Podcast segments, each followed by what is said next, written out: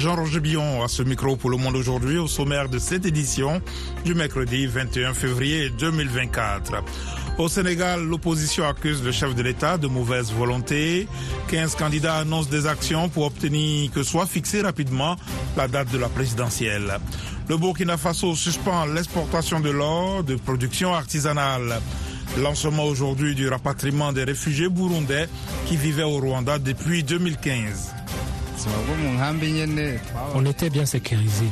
Nous avons été bien accueillis et nous sommes ravis de retourner chez nous en paix. Reportage à suivre dans la partie magazine. Israël intensifie ses bombardements à Rafah et dans le sud de Gaza alors que les négociations pour une trêve se poursuivent. Les chefs de la diplomatie du G20 discutent de la gouvernance mondiale et c'est au Brésil. Ne manquez pas notre page sport ainsi que la Minute Éco. Pour l'instant, le journal. 15 candidats à la présidentielle au Sénégal ont accusé le chef de l'État, Macky Sall, de mauvaise volonté. Ils annoncent des actions pour obtenir que soit fixée rapidement la date de l'élection. Alexandrine Olognon nous en dit plus. Une lenteur inexplicable est constatée. Rien n'a été entrepris. Malgré les développements de la semaine passée, disent les 15 candidats dans un communiqué commun publié mardi soir. Le processus électoral aurait dû reprendre, selon eux, ils accusent le président Sall de refuser d'assumer sa mission d'organiser l'élection et annoncent sans plus de précision une série d'actions visant à garantir la tenue du scrutin dans les délais impartis. Le collectif citoyen Arsouno Élections, de son côté, réclame la tenue du scrutin avant le 2 avril, date de la fin officielle du mandat du président Sall. Khalifa Sall, l'un des principaux candidats à la présidentielle et ancien maire de la ville de Dakar, a choisi de mener campagne malgré le flou sur la date du scrutin. Aussi, un étudiant de l'université de Saint-Louis est mort des suites de ses blessures reçues lors d'une manifestation. Prosper Senghor, 22 ans, est le quatrième mort de la crise au Sénégal. Il avait été touché par une grenade lacrymogène le samedi 10 février, alors qu'il protestait contre la mort la veille d'un ses camarades à Saint-Louis. L'envoyé personnel du président français pour l'Afrique, Jean-Marie Bouquel, a évoqué aujourd'hui le remodélage de la présence militaire française en Côte d'Ivoire à l'occasion d'une visite à Abidjan, sa première sur le continent depuis sa prise de fonction au début du mois. Monsieur Bouquel, ancien secrétaire d'État à la coopération du président Nicolas Sarkozy, a été chargé le 6 février par Emmanuel Macron de discuter avec les partenaires africains des nouvelles formes de la présence militaire française sur leur sol. Le Burkina Faso a suspendu ses exportations d'or et autres substances précieuses de production artisanale et semi-mécanisée pour mieux organiser le secteur, a annoncé le ministre de l'Énergie et des Mines, Yacouba Zabregouba. Nathalie Barge. Cette suspension fait suite aux besoins d'assainissement du secteur minier et vise à mieux organiser la commercialisation des métaux et minéraux, a précisé le ministre, indiquant que la Société nationale des substances précieuses va payer les acteurs miniers disposant de quantités à exporter. Le Burkina Faso compte 17 mines d'or industrielles, 5 ont à cause des violences djihadistes. En novembre dernier, le président de la transition, Ibrahim Traoré, avait déclaré que l'or est devenu le premier produit d'exportation du pays. Environ 15% des recettes de l'État proviennent de la production orifère, qui est passée de 67 à 58 tonnes entre 2021 et 2022. Selon le ministère des Mines, le secteur artisanal génère une production annuelle supplémentaire d'environ 10 tonnes. Fin 2023, les autorités ont lancé la construction d'une raffinerie d'or d'une capacité annuelle de 150 tonnes. L'an dernier, le gouvernement burkinabé avait réquisitionné 200 kilos d'or produits par la filiale d'un groupe canadien pour nécessité publique selon ses déclarations. Le premier ministre de la République démocratique du Congo, Jean-Michel Sama Lukonde, a présenté mardi au président sa démission et celle de son gouvernement deux mois après la tenue des élections générales. Comme 27 autres membres de son gouvernement sur les 59 qui composent l'exécutif, Sama Lukonde a été élu député lors des élections du 20 décembre dernier.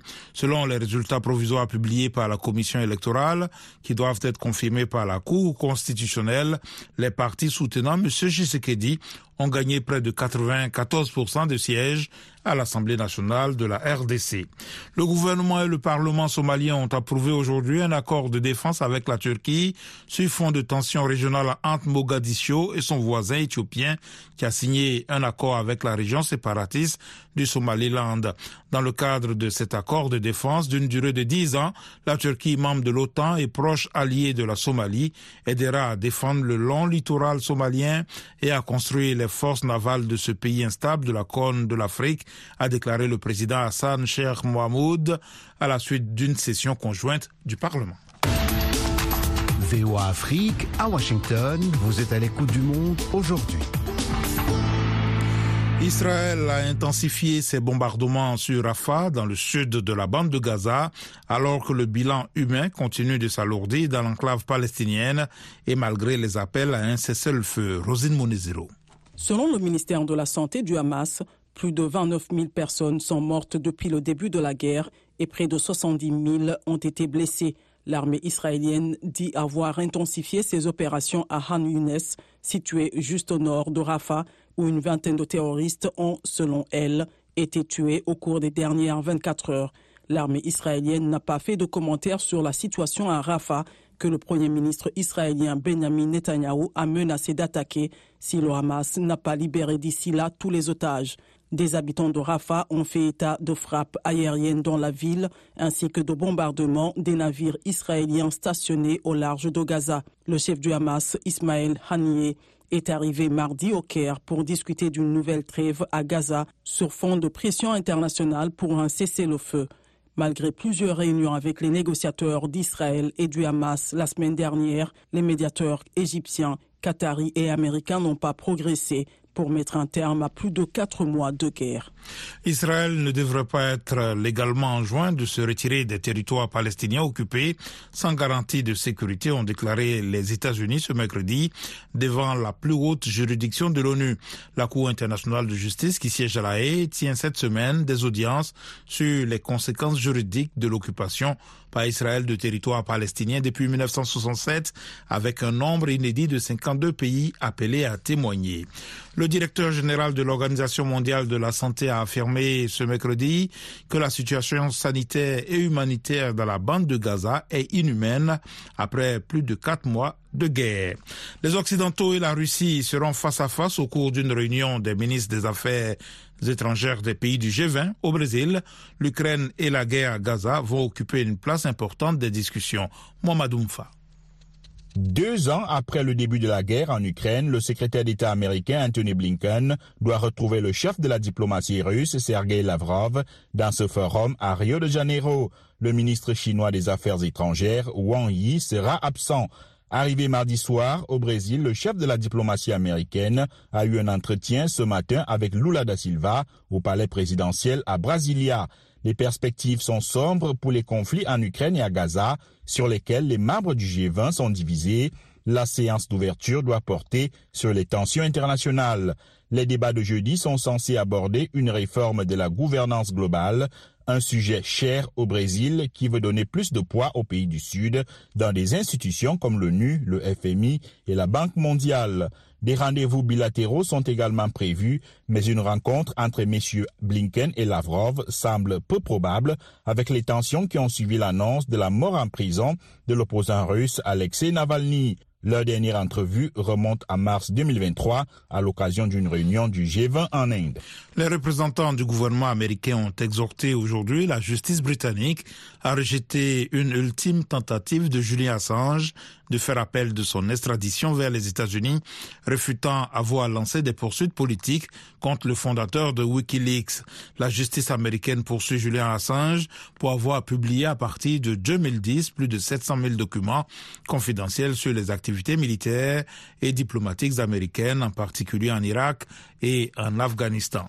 L'ex-premier ministre pakistanais Shehbaz Sharif apparaît aujourd'hui sur le point de revenir au pouvoir après un accord de coalition entre les partis issus des deux grandes dynasties politiques du pays qui écartent les partisans de l'ancien dirigeant emprisonné Imran Khan. Les candidats soutenus par, par son parti avaient obtenu le plus grand nombre de sièges à l'Assemblée nationale aux élections législatives du 8 février, mais à la suite de cet accord, ils se trouvent désormais exclus du pouvoir. Voilà pour le journal, vous suivez VOA Afrique. À présent, la minute est quoi avec Nani Talani Des centaines de personnes ont manifesté contre la flambée du coût de la vie à Ibadan, dans le sud-ouest du Nigeria, après d'importantes manifestations dans le nord du pays début février, appelant à la fin du mauvais gouvernement, de la pénurie alimentaire et de la misère nigériane. Le taux d'inflation du pays a atteint 29% en décembre, son plus haut niveau depuis trois ans. Le président Bola Ahmed Tinubu a mis fin à la subvention des carburants, entraînant un triplement des prix de l'essence et une hausse du coût de la vie. Le Niger, visé par des sanctions ouest-africaines depuis le coup d'État de juillet 2023, a enregistré plusieurs défauts de paiement sur le marché financier régional, selon l'UMOA. Le montant du non-paiement des sommes dues s'élève à plus de 313 milliards de francs CFA. Pour terminer, en Afrique du Sud, le Trésor a annoncé une augmentation des aides sociales avec une hausse des dépenses calculée à 2,2 milliards de dollars pour les trois prochaines années pour apporter un coup de pouce aux foyers les plus modestes face à l'inflation. Pretoria veut apporter l'aide à près de 20 millions de personnes, soit environ un tiers de la population d'ici mars 2027.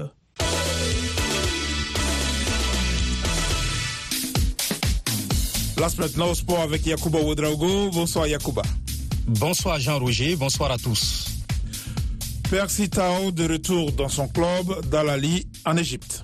Oui, c'est ce que nous apprend le site en ligne Africa Top Sports qui précise que l'ailier sud-africain s'est entraîné avec le reste de ses coéquipiers lundi et mardi au complexe Alali à Gezira. Percy Tao et ses camarades préparent leur voyage au Ghana pour le choc de la Ligue des Champions contre le Medeama SC. La star de Bafana Bafana a aidé son pays à occuper la troisième place de la Cannes en Côte d'Ivoire. Les derniers vainqueurs de la Ligue africaine des champions jouent vendredi à Koumassi au stade Baba Yara Sports. Ils sont présentement premiers du groupe D avec 6 points. Les Ghanéens de Medeama SC, eux, sont derniers avec 4 points pris en 4 journées. Cette triste nouvelle à présent, une joueuse zambienne décède en plein rassemblement. L'attaquante de l'équipe nationale de la Zambie, Nourine Betani, qui faisait partie des joueuses retenues pour le match contre les Black Queens du Ghana, est décédée ce mercredi. L'annonce a été faite par la Fédération zambienne de football dont le secrétaire général Ruben Kamanga explique que la joueuse s'est présentée au camp alors qu'elle était malade et a été emmenée vers l'hôpital le plus proche pour un examen approfondi sur recommandation des médecins. Bethany a été ensuite dirigée vers l'hôpital universitaire lundi et était sous soins médicaux jusqu'à sa mort, précise l'instance, ajoutant que la joueuse avait été diagnostiquée de paludisme. L'équipe zambienne est arrivée au Ghana hier et va affronter les Black Queens vendredi dans le cadre du match aller de l'avant-dernier tour des éliminatoires des JO Paris 2024. Suite et fin ce mercredi des matchs allés des huitièmes de finale de la Ligue des Champions en Europe. Encore peu convaincant ce week-end et sauvé in extremis d'une nouvelle contre-performance par Robert Lewandowski contre le Celta Vigo 2 buts à 1.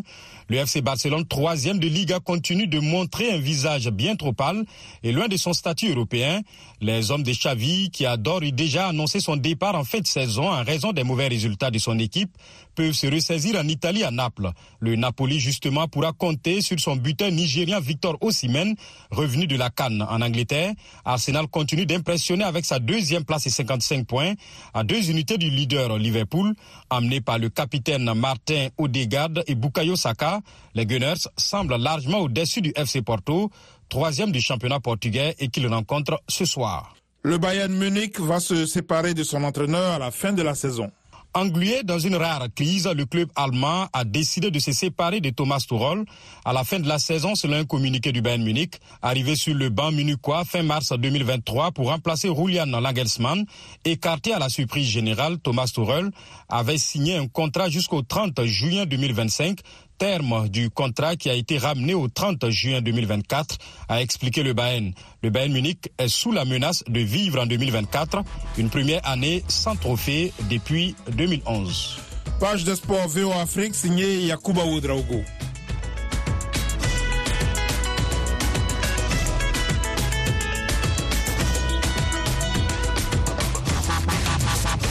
Le monde aujourd'hui, VOA Afrique.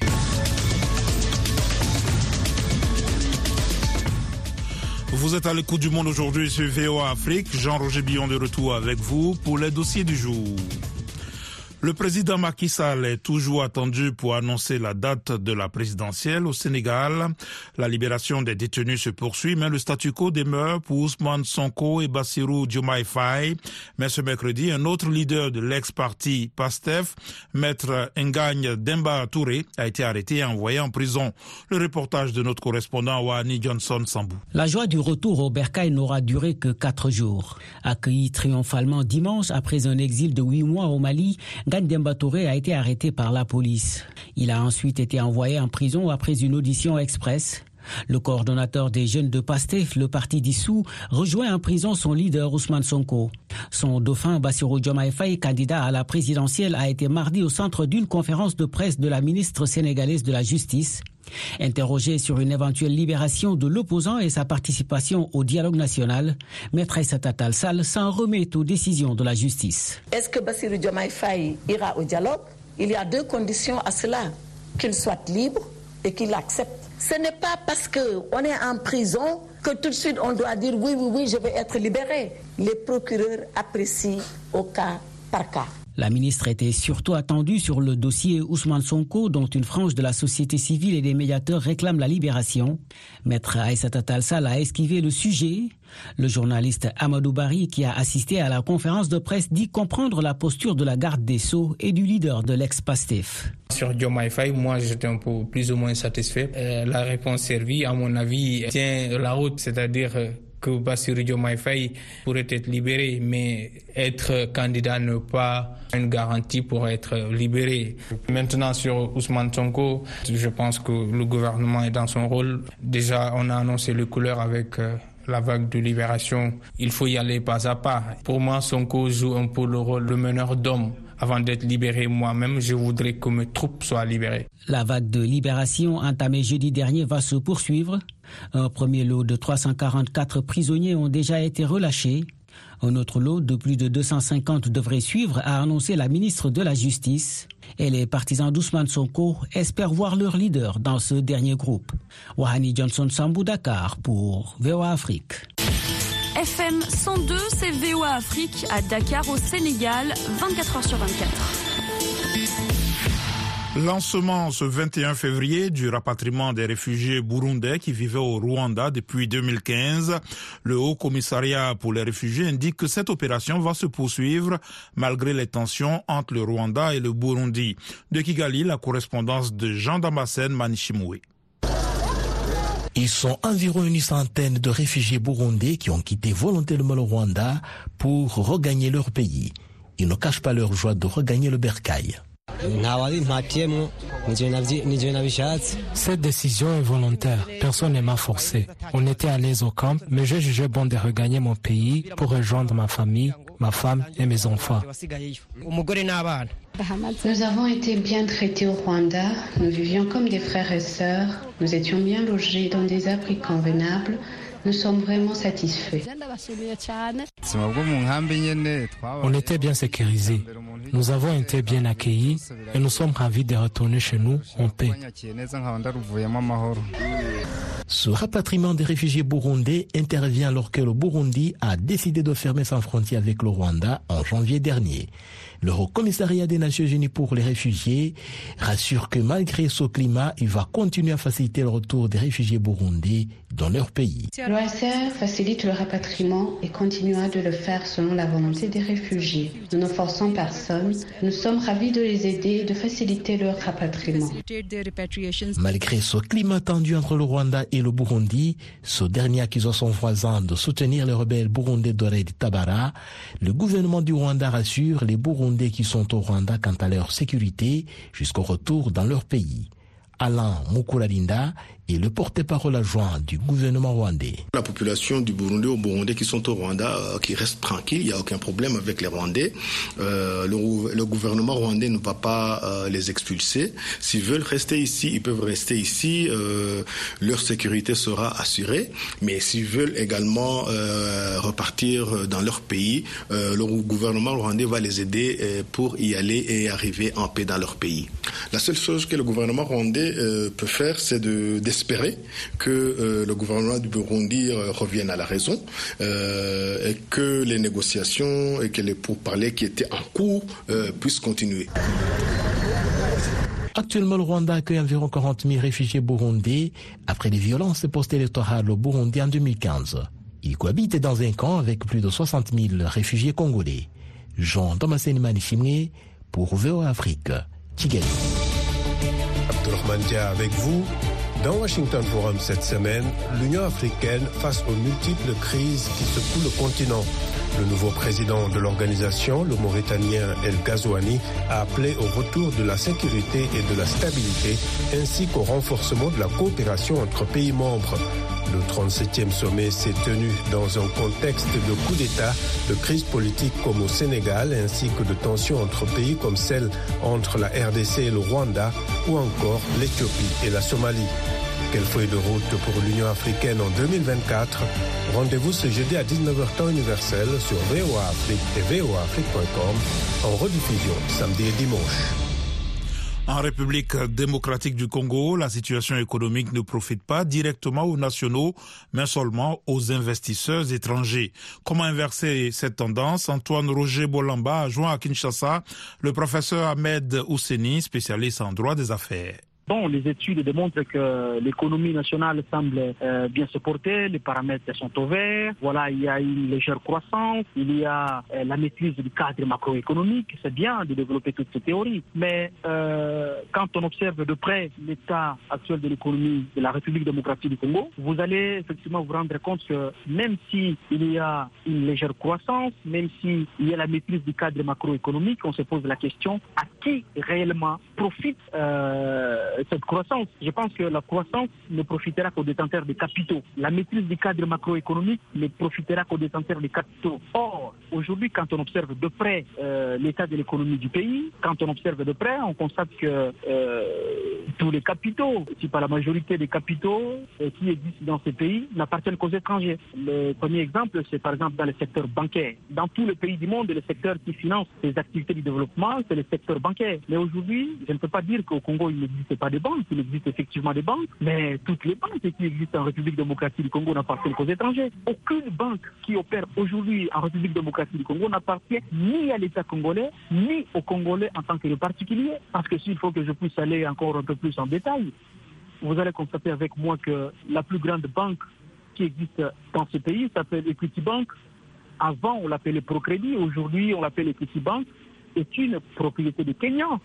Professeur, parce que oh, je pense qu'il y a, y, a, y a toute une liste de ces banques qui appartiennent aux étrangers, mais pouvez-vous terminer en nous disant un tout petit peu pourquoi cette réalité-là? Il est plus qu'impérieux aujourd'hui que la République démocratique du Congo définisse sa politique sectorielle en matière économique. Il faudra que nous puissions réfléchir aujourd'hui en République démocratique du Congo, c'est quoi les Congo que nous voulons dans 5 ans? C'est quoi les Congo que nous voulons dans 10 ans? C'est quoi les Congo que nous voulons dans 50 ans? Vous voulez dire, professeur, qu'il n'y a pas de politique dans le secteur économique en République démocratique du Congo aujourd'hui Il y a une politique économique, mais je pense que nous devons nous pencher pour sa réflexion. Parce que s'il existerait réellement une politique efficace et confrontée à la réalité, je pense que euh, après avoir fait ce diagnostic, je pense qu'il nous faut euh, vraiment une thérapie de choc. Et cette thérapie de choc ne peut être mise en exécution que si et seulement si les paramètres sont encore redéfinis en République démocratique du Congo en matière économique. Parce que tous les secteurs aujourd'hui sont enclumés des étrangers.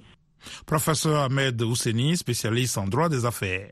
Retrouvez-nous sur VOA Afrique 24 h sur 24 à Goma en RDC sur 96.2 FM. Au deuxième anniversaire de l'invasion russe, les Ukrainiens affirment qu'avec les combats intenses sur le front de l'Est et les bombardements quotidiens dans tout le pays, ils ont un besoin urgent d'un soutien militaire et financier de la part de la communauté internationale. Le Congrès américain est toujours bloqué sur l'aide à l'Ukraine. Les détails dans ce reportage de Miroslava Gongadze. Le récit est de Rosine Monezero. Quelques jours avant le deuxième anniversaire de l'invasion russe, l'Ukraine a décidé de se retirer d'Avdivika, une ville de la région de Donetsk. La Maison-Blanche a imputé cette décision à l'incapacité du Congrès à fournir une aide supplémentaire, déclarant que les Ukrainiens continuent de se battre courageusement, mais qu'ils manquent de matériel. Le président ukrainien Volodymyr Zelensky s'est exprimé lors de la conférence de Munich sur la sécurité le jour du retrait. Ne demandez pas à l'Ukraine quand la guerre sera terminée. Demandez-vous plutôt pourquoi le président russe, Vladimir Poutine, est encore capable de la poursuivre. Les Ukrainiens vivent mal la situation et se préparent à une guerre prolongée. Olga Rudenko, rédactrice en chef du Kiev Independent, était à son bureau lorsque l'invasion a commencé en février 2022. Elle était prête lorsque le président russe Vladimir Poutine a terminé son discours la veille de cette invasion. Nous avons préparé un article disant que Poutine avait annoncé la guerre contre l'Ukraine. Et quand il a cessé de parler, nous l'avons publié. C'est à ce moment-là que nous avons entendu des explosions. Deux ans après, la guerre continue. The Kiev Independent est devenue la principale publication en langue anglaise à rendre compte de l'évolution de la situation sur le terrain. Olga Rudenko, rédactrice en chef de Kiev Independent. Il est très frustrant d'être ici en Ukraine et de voir toutes les nouvelles concernant le Congrès américain qui n'est pas en mesure de voter en faveur du programme d'aide à l'Ukraine. Parce que pour eux, il ne s'agit peut-être que d'un chiffre, mais pour nous, il s'agit de vraies vies et de vraies personnes. Volodymyr Omelian, major des forces armées ukrainiennes, revient sur l'état d'esprit des Ukrainiens. Nous devenons beaucoup plus forts par les armes, par les gens. Et il est certain que ce n'est pas une croisière. Et ce n'est pas comme si la guerre allait se terminer dans deux ou trois semaines ou très bientôt. Cela prendra du temps, malheureusement. Mais le moral reste très élevé. S'il n'y a pas de volonté, il n'y a pas de victoire. Et dans notre cas, la volonté est forte. À Kiev, les gens espèrent que cette guerre prendra fin. Je veux voir ma mère et mon père, ils sont à l'étranger. Je suis ici parce que je ne peux pas aller les voir. Nous avons peur tous les jours, toutes les nuits. Nous voulons la paix dans notre pays. Nous voulons arrêter Poutine et regagner notre territoire. Ce sera une longue guerre. Je me sens terriblement mal. L'Ukraine ne pourra pas gagner contre ce grand ennemi sans la communauté internationale. Les Ukrainiens qui ont parlé à la VOA espèrent également que le monde comprendra qu'ils se battent pour des valeurs démocratiques communes et qu'ils ont besoin d'aide. Salut les amis, ici Roger Montou de VOA Afrique. Téléchargez et partagez l'application RM Show VOA. Vous allez pouvoir nous suivre en direct sans problème. Vous serez aussi en mesure de suivre des émissions manquées et nous appeler, participer en live en direct sur notre application RM Show VOA. Vous pouvez trouver l'application dans votre Google Play. Cherchez tout simplement RM Show VOA. Merci infiniment de rester connecté avec RM Show sur l'application Google Play RM Show VOA. Téléchargez et partagez l'application pour rester scotché à nous suivre chaque jour entre 20h à 21h temps universel. Rappelez-vous que RM Show, c'est chaque jour à 20h temps universel sur VO Afrique et je vous dis comme d'hab, God bless, peace Africa. This ain't Texas. Ain't no hold 'em. Your cards down, down, down, down. So your Lexus and throw your.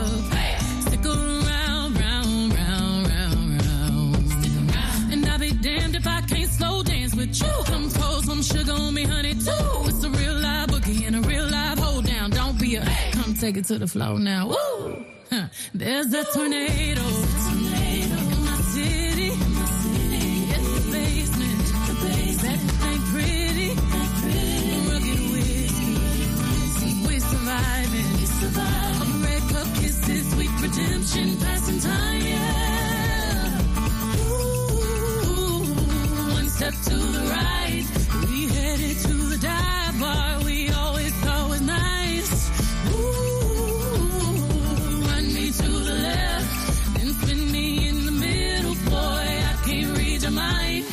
Le monde aujourd'hui, c'est la fin de cette édition. Merci de l'avoir suivi. Jean-Roger Bion à ce micro, à la mise en onde Michel Joseph. Un grand merci à la rédaction et à toute l'équipe de production. Rendez-vous sur notre site internet voafrique.com et nos pages Facebook, YouTube, la plateforme X et Instagram pour un suivi de l'actualité 24 heures sur 24. Je vous souhaite une excellente soirée à l'écoute de nos programmes.